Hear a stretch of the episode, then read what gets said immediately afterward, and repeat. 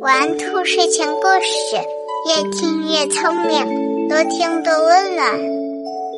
晚上好，小宝贝儿，我是兔耳朵姐姐，竖起你的小耳朵，开始听故事吧。富翁的三个儿子。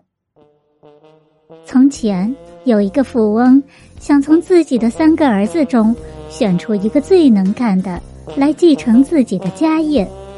他决定给三个儿子出一道题，谁完成的最好，谁就能成为他的继承人。富翁给了三个儿子一人一个袋子，嘱咐道：“你们每个人的袋子里都有一百把梳子。”你们要把这些梳子卖给寺庙，谁卖的最多，我就把家业传给谁。三个儿子接受了任务，为了公平起见，他们决定选择同一所寺庙，看谁能先把梳子卖出去。首先是大儿子，他特意来到寺庙里僧人们的住所前，拿出梳子，大声喊道：“大家过来看呀！”用桃木做成的梳子，只要十元钱一把。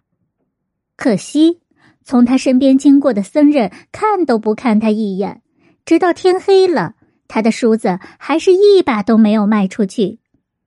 第二天去的是二儿子，他将卖梳子的小摊摆在了寺庙门口，对着前来烧香拜佛的信众们吆喝：“快来看啊，正宗的桃木梳！”进庙之前梳一梳，拜佛烧香更体面。一把只要十元钱。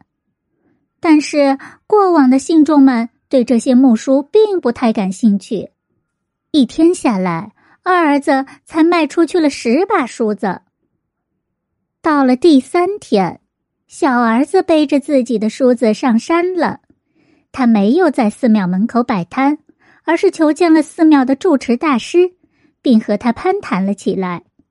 大师，听说您佛法高深，我特意前来拜访。同时，我还有一个非常好的建议给您。什么建议？说来听听。住持问道。小儿子说：“我在上香的路上，看到来往的信众络绎不绝，他们一心向佛，又为寺庙捐赠了很多香油钱。”贵寺可以用小礼品来回赠信众。最近呀，实行用桃木梳梳头发，您可以购置一批桃木梳，再请僧众对着它念经，这样就可以将沐浴过佛法的桃木梳作为赠品，让虔诚的信众们带回去留作纪念，时刻将佛法记在心中。住持一听，觉得很有道理，不仅痛快的买下了他所有的桃木梳。还请他以后定期前来，因为寺庙要从他那里长期订购梳子。小儿子圆满的完成了父亲的任务，最终顺利的继承了家业。小儿子在遇到困难时另辟蹊径，抓住对方的心理，不仅圆满的完成了将梳子卖给寺庙这一看似不可能的任务。同时，还开辟了能够长久经营下去的生意。有时候，看似不能解决的问题，需要我们换一种思维方式再去尝试。宝贝们，如果你喜欢这些故事，记得帮兔耳朵姐姐点一点订阅和分享哟。睡觉时间到了，让我们。下期节目再见，晚安。